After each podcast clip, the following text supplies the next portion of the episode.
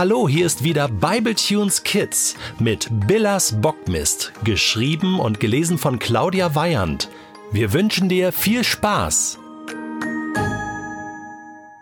Rettung. Da stand Remo schon vor ihnen. Er hatte ein gemeines Grinsen auf dem Gesicht und schlug dauernd mit seiner rechten Faust in seine linke Handfläche. Inzwischen hatte auch Lulu feuchte Hände bekommen. Nervös tippelte sie von einem Bein aufs andere.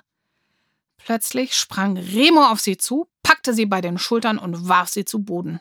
Lulu war so überrascht, dass sie den Aufprall auf dem Bürgersteig erst gar nicht bemerkte. Benny schrie laut auf und hielt sich die Augen zu. Lulu blickte hilfesuchend zu ihm hinüber, aber Benny stand wie angewurzelt da, die Hände vor den Augen und nuschelte ununterbrochen vor sich hin. Benny, hilf mir! rief Lulu, während Remo ihr an den Haaren riss. Das war nun wirklich zu viel. Lulu bekam seinen Arm zu fassen und biss kräftig hinein. Erst spürte sie nur die weiche Jacke, aber dann trafen ihre Zähne auf etwas Festeres. Ah! brüllte Remo auf und ließ Lulus Haare los. Der Lutscher hat mich gebissen. Los, Jungs, helft mir! Aber niemand kam. Lulu trommelte mit ihren Fäusten gegen Remos Brust. Geh runter von mir, du stinkender Bockmist, schrie sie. Remo schnaufte und versuchte, Lulus Hände zu fassen zu bekommen, was ihm schließlich auch gelang. Während er Lulu festhielt, ließ er seinen Blick suchend die Straße entlang gleiten. Wo war nur seine Bande? Dort, wo die Jungs gerade noch gestanden hatten, lag nur noch seine Schultasche. Dann erblickte er plötzlich ein paar Hosenbeine direkt neben sich. Auseinander. Sofort, sagten die Hosenbeine. Lulu blickte nach oben und sah das Gesicht von Herrn Wurmlinger. Remo rollte schnell zur Seite und beide Kinder rappelten sich langsam auf. Remo, sag mal, hast du heute Morgen eigentlich nicht zugehört, als ich sagte, ihr sollt nett zu unseren neuen Schülerinnen sein? polterte Herr Wurmlinger los. Lulu klopfte sich mit siegessicherem Grinsen den Staub von der Jacke. Und du, junge Dame? Herr Wurmlinger zeigte nun auf Lulu. Ich habe ja keine Ahnung, wie ihr das an deiner alten Schule gehandhabt habt, aber hier in Bellersbach prügeln wir uns nicht mal eben auf dem Nachhauseweg.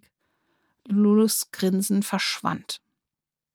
So, ich sehe euch beide morgen früh vor Schulbeginn um halb acht im Klassenzimmer. Ich werde euch dann mitteilen, welch grandiose Strafarbeit ich mir für euch ausgeheckt habe. Erwartet keine Gnade, ich kann's nicht leiden, wenn ich so früh in der Schule antanzen muss. Ich werde also vermutlich noch mieser gelaunt sein, als ich es jetzt schon bin. Am liebsten würde ich euch gleich hier die Hammelbeine langziehen, aber ich habe noch einen Termin.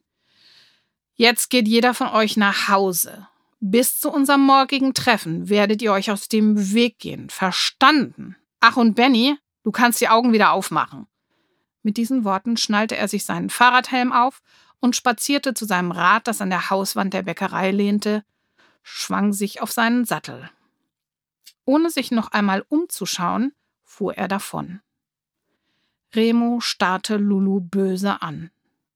Aber dann ging er langsam zu seiner Schultasche, hiefte sie sich auf den Rücken und schlurfte davon.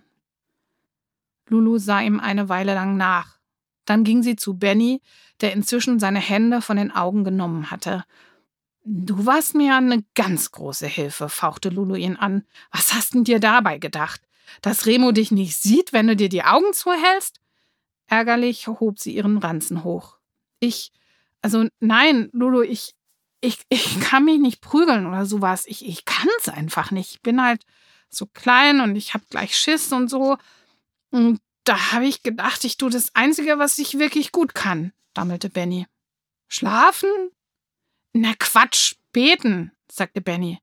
Wie bitte? Was ist das denn jetzt schon wieder? Naja, das ist, wenn man mit Jesus spricht. Lulu schüttelte den Kopf. Soll das heißen, während Remo der Schreckliche mich verprügelt hat, hast du ein Schwätzchen mit deinem unsichtbaren Freund gehalten? Ich fass es ja wohl nicht. Benny sah Lulu mit großen Augen an. Kein Schwätzchen. Ich habe ihn um Hilfe gerufen. Ich habe ihn angefleht, dass er Hilfe schickt, dass er schnell was tut. Tja, Benny, das war wohl nix. Denn wenn du die Augen dabei offen gelassen hättest, dann hättest du gesehen, dass dein Freund Jesus leider nicht vorbeigekommen ist, um Remo mal ordentlich einen zu verpassen. Nee, verpasst hat er ihm keine, aber Hilfe hat er doch trotzdem geschickt. Hä? Benny nickte ernst. Na, den Wurmlinger. Er hat uns den Wurmlinger geschickt.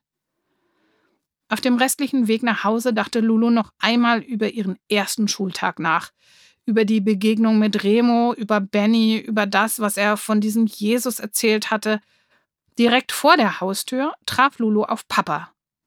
Du bist aber früh zurück, staunte Lulu. Haben sie dich rausgeworfen? Papa lachte. Nein. Aber ich konnte früher heim. Meine Tochter hatte nämlich ihren ersten Schultag in der neuen Schule und meine neuen Kollegen waren so nett und haben mich deswegen früher heimgelassen. Oh Lulu, ich liebe meinen neuen Job. Ich liebe Billersbach. Und er packte Lulu und wirbelte sie durch die Luft. Dann stellte er sie wieder vor sich auf den Boden. Und Lulu, wie war es bei dir? Lulu verdrehte die Augen. Frag nicht, Papa. Frag nicht.